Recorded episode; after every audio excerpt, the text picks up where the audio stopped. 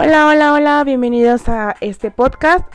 Y hoy vamos a tener un nuevo capítulo que se va a llamar Los desórdenes de la función sináptica.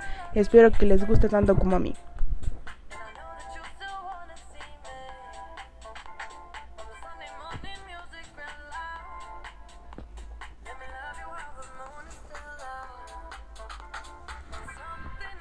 Bueno, como sabemos el concepto de sinaptopatía hace referencia a cualquier trastorno neurológico relacionado con un mal funcionamiento de las uniones sinápticas. En verdad, esta definición, esta información no distingue realmente si la disfunción sináptica es una causa o consecuencia de tales trastornos.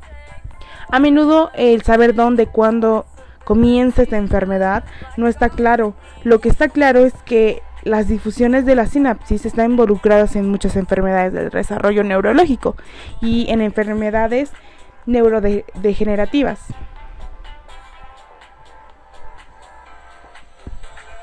Si la función sináptica se altera y produce alteraciones en la cognición, o sea, la capacidad intelectual, la conducta y la función motora, la sinapsis humana está formada por una colección muy compleja de proteínas y lípidos, cuyo funcionamiento puede verse alterado por cientos de mutaciones genéticas.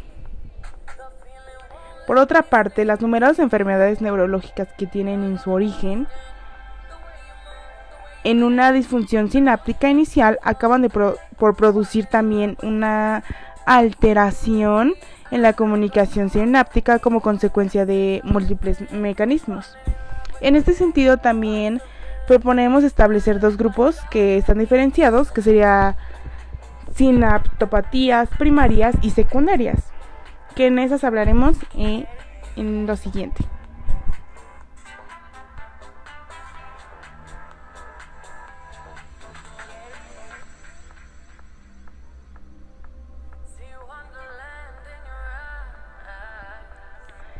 Bueno, las sinaptopatías primarias lo que hacen es causar enfermedades del neurodesarrollo a través de los mecanismos genéticos mendelianos o de otra índole. Los diferentes procesos que se producen o que suceden en la sinapsis presinápticos en el espacio sináptico o postsinápticos que se ven también afectados debido a la función anómala de las moléculas, que componen los principales lugares anatómicos de la sinapsis. En este caso, el síndrome de Rett es alguna como alguna encefalopatía, eh, eh, los epilépticas son diferentes causas genéticas de discapacidad intelectual. Los trastornos dentro del aspecto autista y diversos trastornos también neuropsiquiátricos.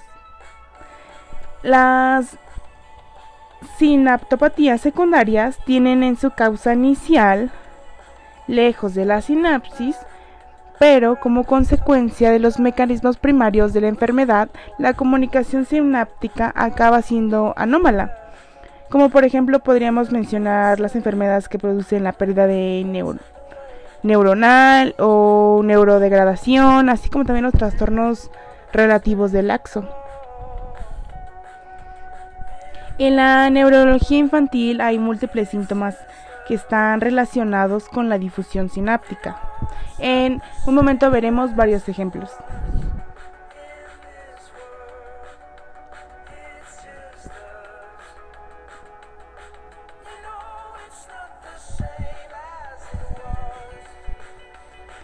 Bueno, como lo mencionamos, vamos a ver los ejemplos que son en la neurología infantil, que sería epilepsia, retraso mental o, algunas dificultades, eh, trastornos neuropsiquiátricos, incluyendo el TDA, TDAH y los espectros autistas. Eh, varios trastornos motores como el, el Parkinson, son, infantil o la la parapecia espástica, en esta sección eh, podemos encontrar mucha información sobre la fisiología. Porque existen diversos trastornos neuropediátricos que, que sería muy importante buscar información acerca de estos. Bueno, el objetivo principal del estudio presentado en este artículo también es delinear o decir la complejidad